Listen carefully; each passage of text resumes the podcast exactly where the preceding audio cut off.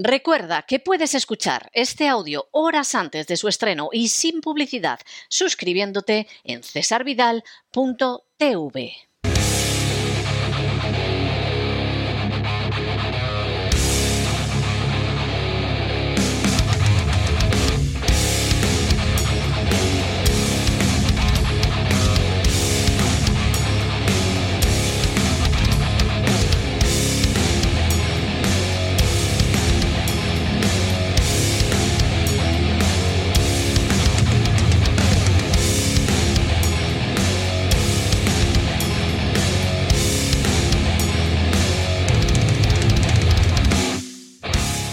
Buscando el Cao con César Vidal y Gustavo Vidal.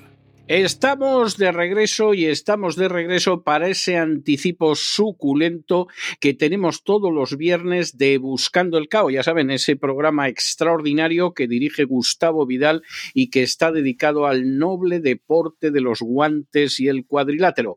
Gustavo, muy buenas noches. ¿Por dónde vamos a ir este fin de semana en Buscando el Cao? Pues hoy pues, nos vamos, bueno, mañana mejor dicho, a Bilbao, ni más ni menos, ¿eh? a Vizcaya en concreto, porque vamos a hablar de el revólver de Morga. El revólver de Morga es Kerman Lejarraga, un boxeador formidable. Eh, el chico es de la zona, por eso dicen el revólver de Morga, porque es de ahí. Un chico duro, bueno, campeón de Europa del welter y del super welter. Recordemos que el peso welter es algo que le costó mucho al boxeo español. Hasta el año 1987 no se consiguió un campeón de Europa del peso welter. ¿eh? Eh, que fue Alfonso Redondo, bueno, pues luego alguno más, y este chico, que además fue campeón también del peso super welter. Él podía haber hecho bastante bien el mundial, pero era un hombre con un estilo de mucha dureza, de ir al choque, y bueno, eso ha hecho que su carrera sabiamente sea más corta de lo que, de lo que debería ser. Y se ha retirado y ha montado una promotora que, oye, yo me alegraría muchísimo que le fuera bien por el bien del boxeo, que somos aficionados, pero sobre todo por lo mal que iba a sentar a mucha gente, y eso pues siempre nos alegra, ¿no? Eh, nosotros tenemos la, paradoja tremenda de que cuando alguien se propone algo que se le ocurra, que se lo trabaja, y desde luego le jarraga, le ha costado sangre, sudor y lágrimas, literalmente, pues nos alegra mucho que le vaya bien, aparte de por él, por el cabreo que se agarran otros, ¿no? Que es gente muy miserable. Entonces, en ese sentido, pues ojalá le vaya bien. Hablaremos de Kerman Lejarraga, explicaremos quién fue, los combates que ha hecho, pondremos unas highlights muy buenas de una muy buena página de boxeo, un montaje muy bueno que han hecho, se llama Boxeo del Norte. Podría llamar Boxeo del Norte o así, por hacer el chiste fácil, pero es solo Boxeo del Norte.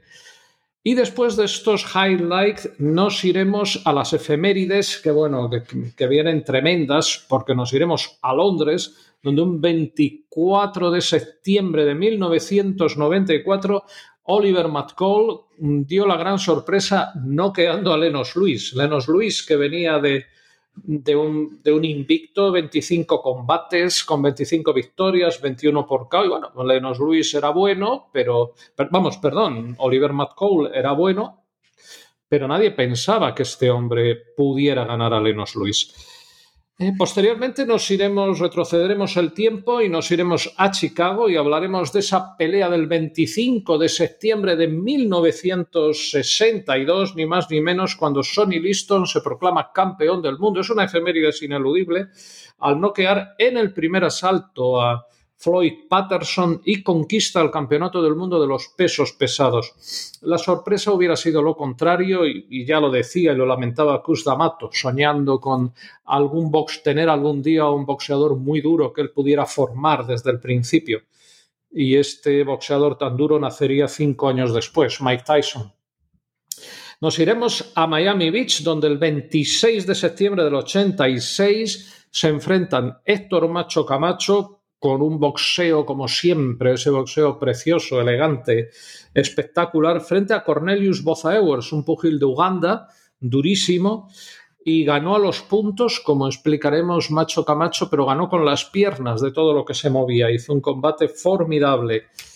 Después nos desplazaremos al Bronx, Nueva York, una pelea de negros, literalmente, de, auténticos negrazos, porque se enfrentaron por tercera vez, 28 de septiembre de 1976, Ken Mandingo Norton y Muhammad Ali. Le dieron la victoria al loco de Louisville. Bueno, nos extenderemos en esto más, más adelante.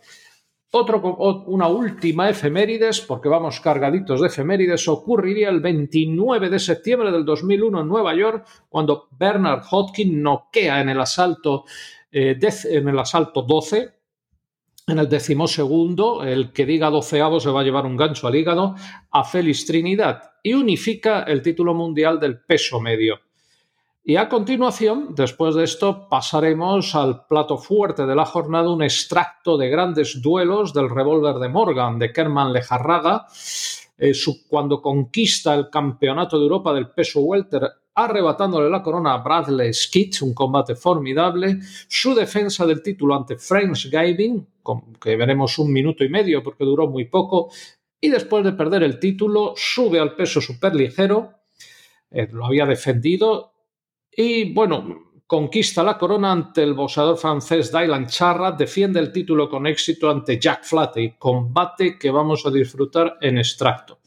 Y nuestra recapitulación y despedida sureña. Pues me parece estupendo, estupendísimo. Ahí estaremos para disfrutar de Buscando el CAO, que no hay un programa igual en estos momentos en la radio y la televisión en español en ninguna parte del mundo, desde luego en España ni soñarlo, y que por supuesto incluso a gente que el boxeo no le interesa lo disfruta enormemente. O sea que nos vemos este fin de semana.